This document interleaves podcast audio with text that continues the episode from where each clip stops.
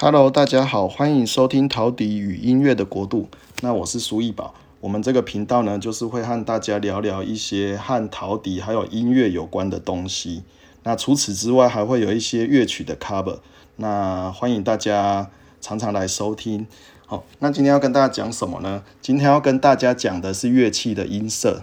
好，那什么东西是音色？哦，音色其实就是说啊，在同样的响度和同样的音高之下，你可以分辨出这两个声音是不一样的。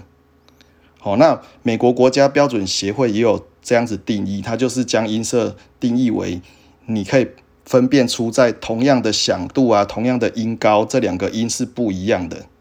好，那这个其实就是音色。那什么是响度？响度其实有人把它叫做音量。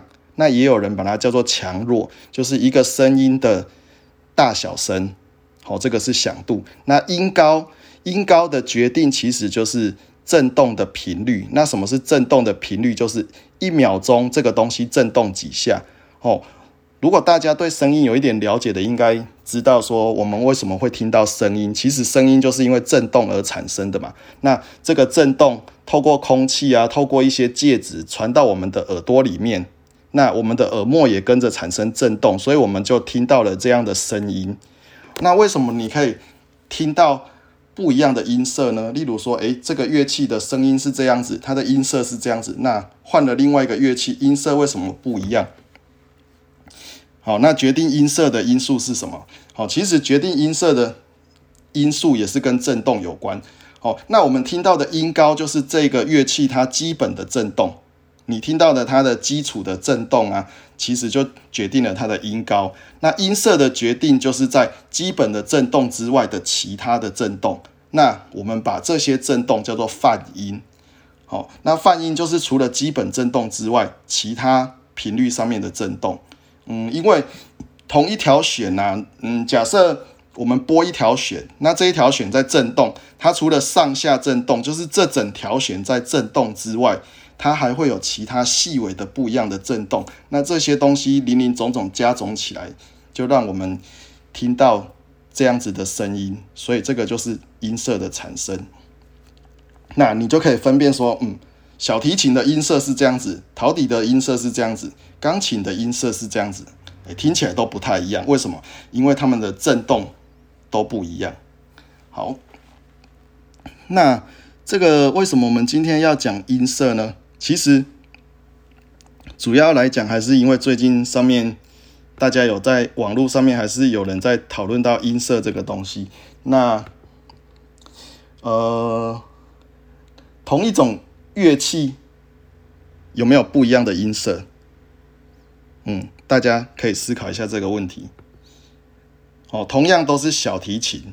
那不同的小提琴，你能不能分辨出，诶，这一把小提琴的声音和另外一把小提琴的声音？好，其实有时候是可以分辨出来的。如果你有去听细微的部分，那听起来都是小提琴的声音。为什么？因为其实小提琴它的振动频率，我们刚刚讲的振动频率，它是它的它的振动起来的音频是很很类似，就是它其实是相似的。但是相似之外，它还是有不一样，所以你可以分辨出，诶，小提琴是这样子震动，那同样都是小提琴的声音是有点类似的，那为什么呢？因为它们的震动方式比较类似。那吉他就有吉他的震动的方式，好，所以吉他的震动就会会有吉他的方式。那同样的乐器也的震动。你就可以知道说，哎，小提琴的声音大概就是像这样子震动的方式，因为你你有记忆，你听到小提琴的声音就是这样子，你听到吉他的声音就是这样子。那音色的好坏要怎么判断呢？哎，今天主要还是要讲到这个部分了。那同样的乐器，我们刚刚讲到，其实它只是相似，它并不是说完全一样。哦，它们的音色并不是完全一样。不同的乐器，当然它们的相似度就没有那么高。但是同样的乐器，它们是相似，可是会有差别。那这个差别就决定了你这一把小提琴的音色听起来如何。那要怎么样去判断一个乐器它的音色的好坏呢？其实音色有一部分是主观的，那有一部分其实它还是有客观的标准。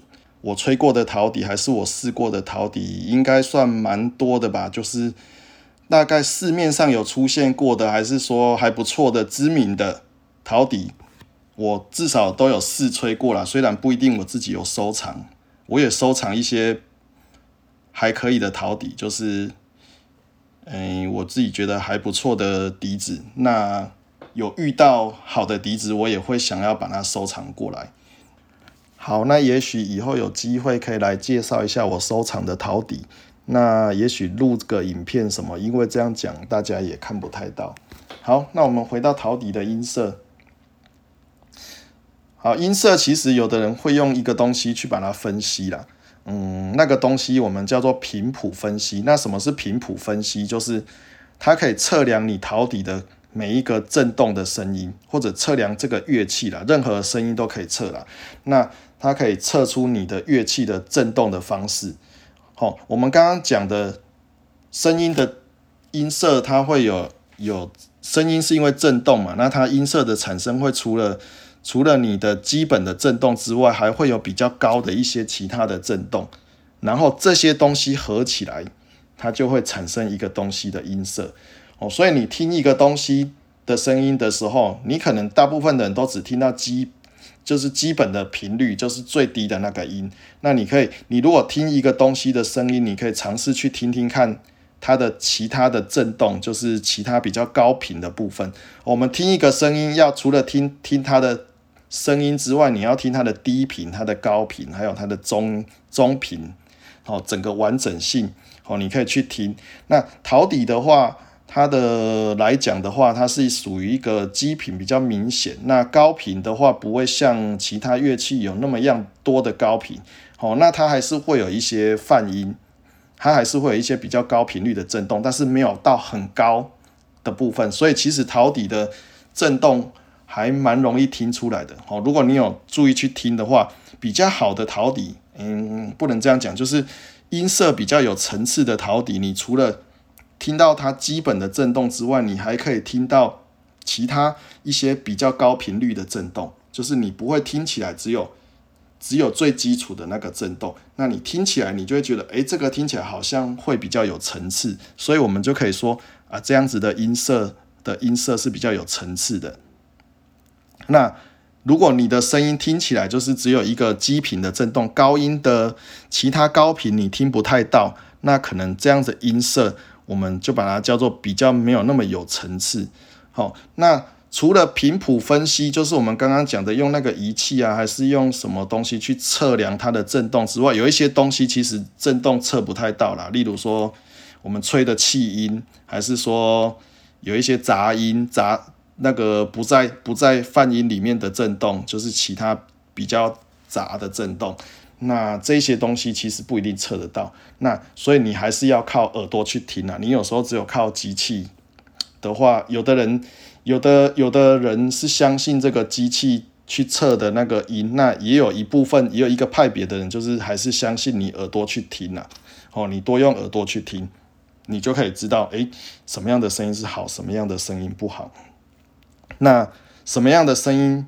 什么样的声音我们把它叫做好？第一个，我觉得可能需要有一点层次，然后再来，它的震动不会太死板，应该说不会太厚重。因为我们如果把乐器，我们乐器在做的时候，如果做的很厚重的话，它的震动听起来会比较多基频，你就会只有听基频，就是它最基本的那个震动的频率，你就只会听到那个震动。那其他高音高频啊，还是高频低频？其中频，你只听到最低的那个，其他高频听不带套。那这样子的话，我们可能就要想想看，这个乐器是不是做的它的震动太过厚重哦？那这样的音色，我会觉得它听起来是比较死板的，就是比较没有变化、没有层次感的音色。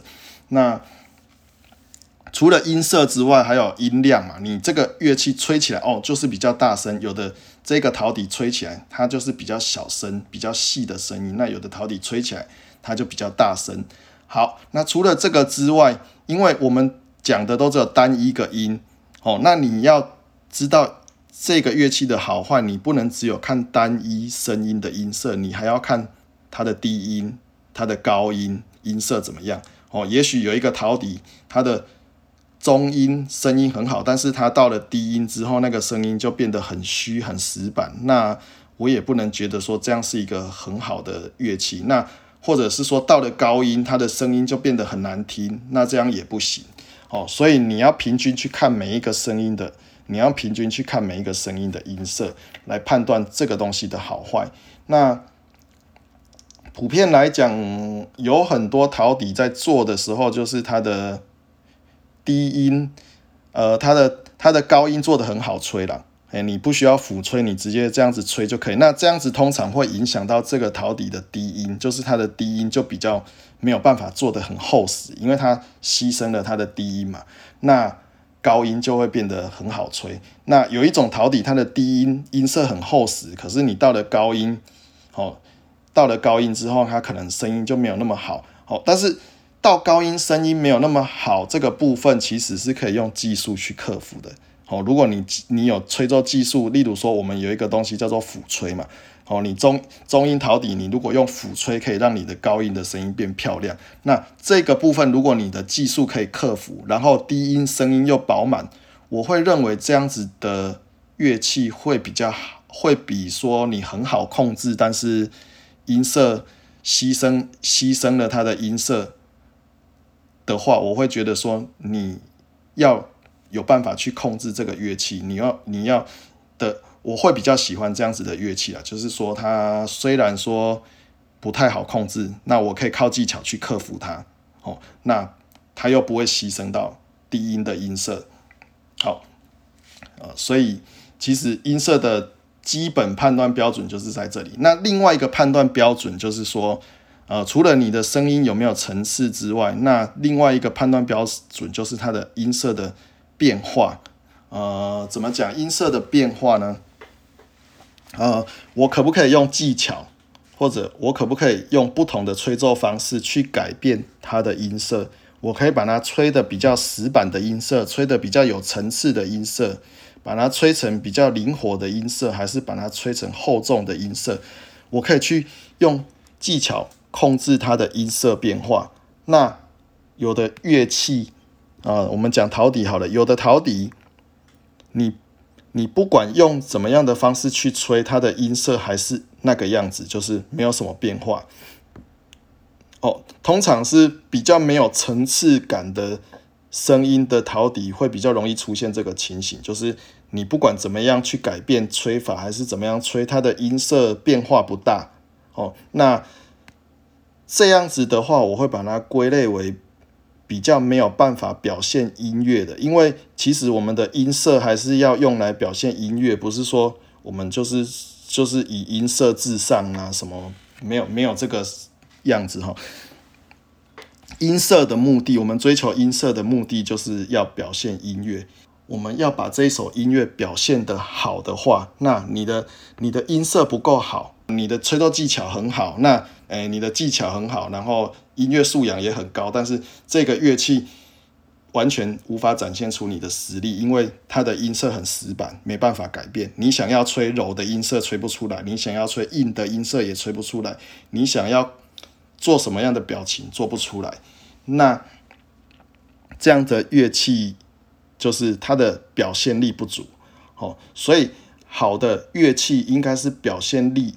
要够，它的音色能够做出各种丰富的变化，或者是能够能够根据你想要的需求去做出变化。那我觉得这样的音色一来讲的话，它是比较好的乐器。那所以我讲的这些，基本上就是好的陶笛它需要具备的一些标准啊。当然，除了音色，还有其他的部分啊，例如说音准啊，还是什么，我们今天就没有讲到这个部分。我们今天主要主要还是还是讲音色的，嗯。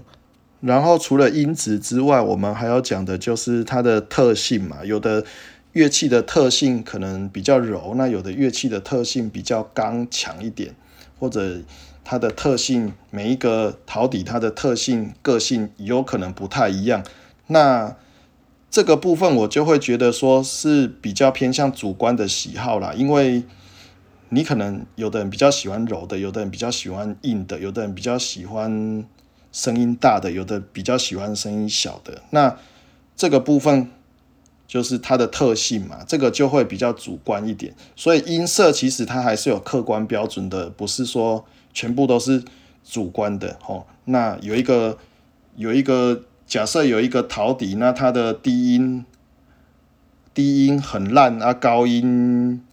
啊，应该说低音很虚，然后高音又很烂，哦，又会破音，哦，那你说哦，我主观我喜欢这样子的声音，可是其他人不喜欢啊，你吹起来很难听啊，那其他人听了也会觉得哦，是什么东西？嘿，那这样的东西，你要说哦，我主观喜欢这样的音色，好吧，也许你比较主观呐，但是但是别人不喜欢呐，嘿，你就。自己喜欢而已啊，好，哎，所以音色其实还是有一些客观标准在的。那之后看看大家反应怎么样，有没有什么想听的主题，我再来录这样。好，今天就讲到这里，谢谢大家。